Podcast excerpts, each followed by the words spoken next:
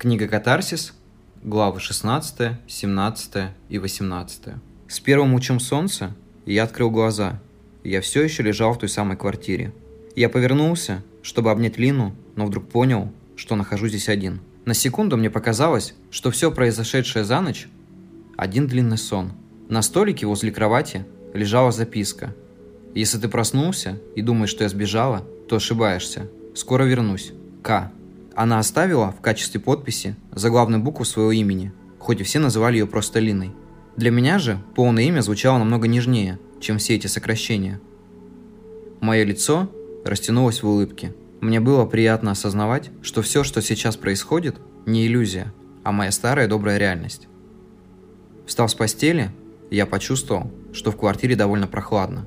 Отопление уже не работало, а утренняя погода оставляла желать лучшего. Надев футболку, я подошел к окну. Сегодня воскресенье, и все жители города спали.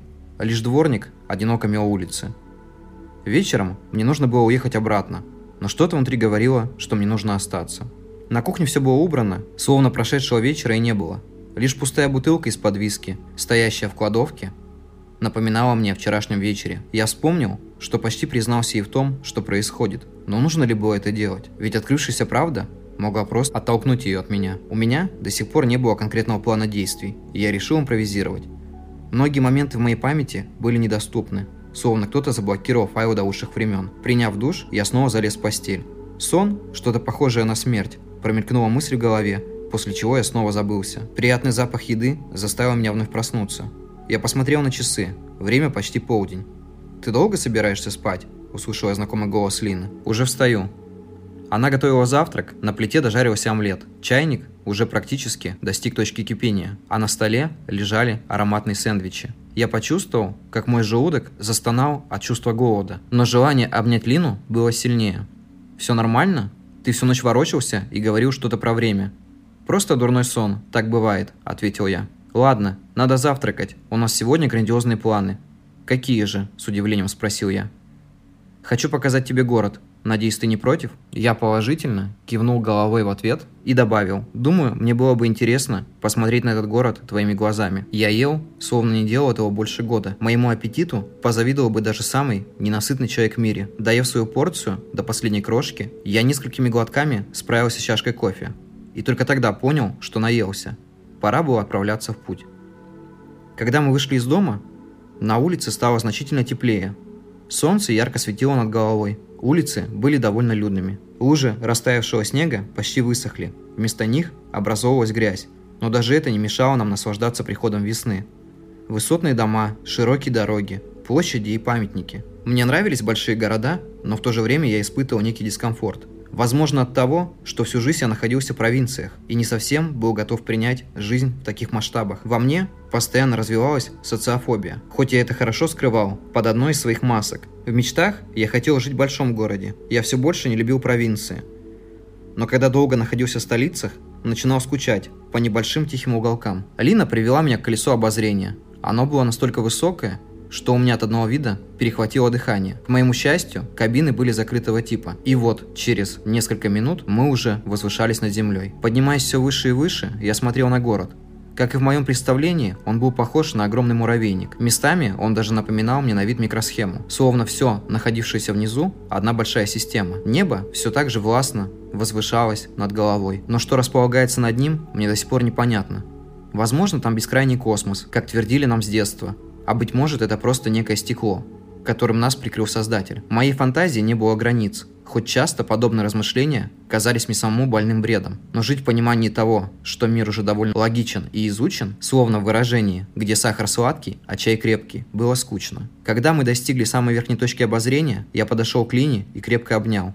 Ее тонкие пальцы обхватили мою шею, и я поцеловал ее. Посредством поцелуя я прочувствовал все прошлые взлеты и падения, каждую эмоцию, пережитую нами, трагедию, что осталось в моей душе, как старая рана, от которой мне, скорее всего, уже не избавиться. Но в то же время я понимал, что именно сейчас наступает тот самый момент, в котором все еще может случиться. И кто знает, кто из нас двоих призрак, ведь сейчас я нахожусь в ее мире, и он для Лины самый настоящий. В этот момент колесо достигло земли, и мы отправились дальше. Эти чудесные выходные пролетели в один миг, и мне нужно было возвращаться домой – Я проводил Лину до дома и направился в сторону вокзала. Уходя, я старался не оборачиваться. Как и в первый раз, ведь наша встреча могла оказаться последней, а в душе я боялся этого, как и тогда. Но все же верил, что мы еще встретимся. Я начинал немного забывать свое будущее и привыкать к прошлому, которое в итоге превращалось в мое настоящее. Но я все же старался не терять бдительности и держать ухо востро, дабы не совершить оплошность. Придя на вокзал, я понял, что за свою короткую жизнь успел дважды опоздать на один и тот же автобус, хоть и был до последнего уверен, что я прибыл раньше времени отправки. Некоторые вещи в нашей жизни очень сложно изменить, даже имея внутри себя машину времени. Следующий автобус должен был приехать через несколько часов. Мысленно я решил отпустить все, что произошло за эти выходные, и подумать о том, что нужно делать дальше. По моим наивным расчетам, первую ошибку я должен был совершить в тот момент, когда позволю Лине назвать все происходящее отношениями, тем самым допуская начало нашего конца. Я продолжал делать записи в тетради о том или ином воспоминании, чтобы запомнить хоть какие-то мелочи, Иногда начинало казаться, что с каждым днем, проведенным в прошлом, моя память все больше обнуляется, словно кто-то пытается заставить меня все забыть. Раздумье прервало входящее сообщение от Лины, выйдя на улицу. Она узнала, что мой автобус задержали. В этот вечер Лина была со своей подругой. Они мило улыбались и перешептывались между собой, словно юные девочки. Лишь блестящий пьяный взгляд выдавал их истинное состояние. Мы-то долго придумывали причину, чтобы прийти, и я вдруг вспомнила, что у тебя осталась бутылка виски. Жажда не такое делать с людьми, шутя ответил я. Я прекрасно понимал, зачем она тут, и это не входило в текущие планы. Все должно было случиться немного позже, но то, что происходило сейчас, вызывало во мне внутренний восторг. Смотря в пьяные глаза Лины, я начинал понимать, что вновь влюбляюсь в нее – эти глаза так много таили в себе, и я, словно жаждущий все понять, тонул в них. Мы сидели напротив полицейского поста, распивая остатки виски стаканчиков из-под кофе. Чтобы спрятаться от кого-то, нужно всегда быть на видном месте. Это правило работает почему-то безотказно. Ее подруга все время о чем-то рассказывала, а я все не мог оторвать глаз от Лины. Мое безумное желание остаться росло с каждой секундой. Но был ли в этом смысл? Я хотел спросить, зачем она пришла сюда? Понять, сбой это или судьба? Поменяет ли эта встреча будущее или всего лишь украсит прошлое? Сердце билось как сумасшедшее, требуя от меня остановить время. Но в жизни самое главное – уйти вовремя. Неважно, к чему относится эта фраза, она работает как часы. И если бы я не ушел, то испортил бы все волшебство этого вечера. Мой рейс объявили, и мы отправились к платформе. Вокзал – то самое место, где встречаются и прощаются люди. В нем присутствует столько романтизма, что если бы кто-то из работников был писателем, то обязательно написал бы роман об этом – Лина крепко обняла меня. Мне хотелось рассказать ей все, но что-то внутри меня подсказывало, что слова тут совершенно ни к чему. В скором времени Лина и так все поймет. И если у меня будет шанс еще раз вернуться сюда, я попробую донести до нее всю суть происходящего. Автобус отъезжал от платформы, и девушки помахали мне рукой.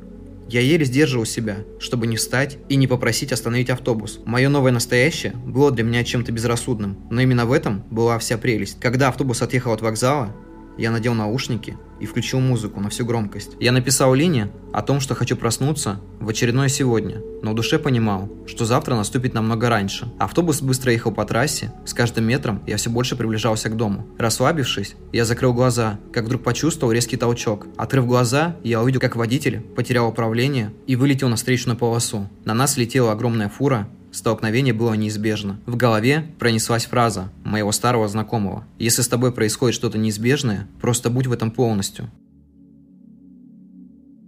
Когда я открыл глаза, вокруг было темно. На секунду показалось, что я ослеп. Я попытался встать, но тело меня не слушалось.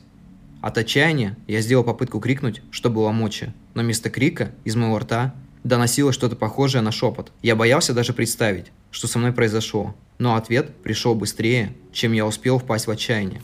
Яркая белая вспышка вновь промелькнула перед моими глазами. Затем я почувствовал, что тело снова может двигаться. Пошевелив руками и ногами, я встал. Пространство вокруг было абсолютно белым, словно стены помещения, в котором я находился, были сделаны из света. От такого освещения болели глаза, и я старался идти, не открывая их. Пройдя примерно минут 10 пешком, я обнаружил дверь, она была сделана из стекла, но в то же время это стекло было настолько мутное, что я не смог разглядеть того, что было за ним. Слегка толкнув дверь, я вышел. За ней было огромное зеленое поле, а сверху – небо с миллиардами звезд. Почувствовав усталость в ногах, я сел на траву. Поле, открывшееся взору, было настолько огромным, что невозможно было разглядеть, что находится дальше. Осмотрев себя, я понял, что на мне нет одежды. Однако особой нужды в ней не было, так как погода стояла довольно теплая. Мне захотелось пить, как только это понял, пошел дождь. Жадно ловя каждую каплю, я удовлетворял чувство жажды. Напившись доволь, я поднял глаза и увидел, как на месте пустого поля возникло строение, внешне напоминающее мне буддийский храм. Пройдя несколько метров в его направлении, я вдруг понял, что храм отдаляется от меня, с каждым шагом становясь все дальше и дальше. Я остановился, закрыл глаза, а когда открыл их, оказался прямо у входа. Передо мной были огромные деревянные двери с непонятными для меня цифрами. Я попробовал открыть дверь, но она не поддавалась. Попытавшись глядеться в надписи, ко мне пришло осознание того, что каждая из них – это тот или иной отрезок моей жизни. Каждая цифра – это день, месяц и год определенного момента, начиная от даты рождения и заканчивая трудоустройством на работу и смертью кота.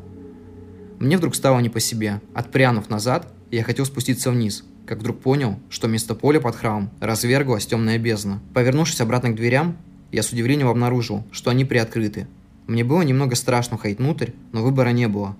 И толкнув тяжелые двери, я оказался внутри. Интерьер храма был похож на планетарий. Звезды над головой, Млечный Путь и планеты, которые кружились по стенам. В центре стоял круглый столик. На нем лежал телефон с дисковым аппаратом, похожий на тот, который использовался в 20-х годах прошлого столетия. Подойдя к нему, я снял трубку и услышал женский голос. «С кем вас соединить?» «У меня есть варианты?» – спросил я. Молодой человек, не тратьте мое время. Или говорите, с кем мне вас соединить. В противном случае положите трубку. Соедините меня, пожалуйста, с вашим начальством. Секунду. Раздался длинный гудок, затем второй. После третьего я услышал мужской голос. Я думал, вы не догадаетесь. Кто вы? С удивлением спросил я. Я тот, кто вам поможет. И как вы мне поможете? Сейчас вы находитесь где-то между раем и адом. В привычном для вас мире это называется чистилище. Сердце замерло, и я вдруг понял, что все мои опасения оправдались. Мне хотелось просто провалиться сквозь землю, но ощущение ада под ногами не давало мне этого сделать. «И что же будет дальше?» – с дрожью в голосе спросил я. «А чего бы вы хотели? Вернуться обратно?» То обстоятельство, что вы тут, уже говорит о том, что до этого сделали все неправильно. Внутри я понял, что мне не нужно было послушать себя и остаться на том вокзале с Линой. В каждом отрезке времени, так или иначе, есть момент, в котором вы допустили ту или иную ошибку – в каком участке пространства вы окажетесь в следующий раз, решать не мне. Система распределяет людей. Система? Судьба, случай. Можете называть ее так, если вам будет привычнее. Значит, я не один такой? Вы слишком зациклены на своей жизни, поэтому время не принимает вас до конца. Затем в трубке раздались короткие гудки. Через пару секунд в глазах потемнело, и я очнулся.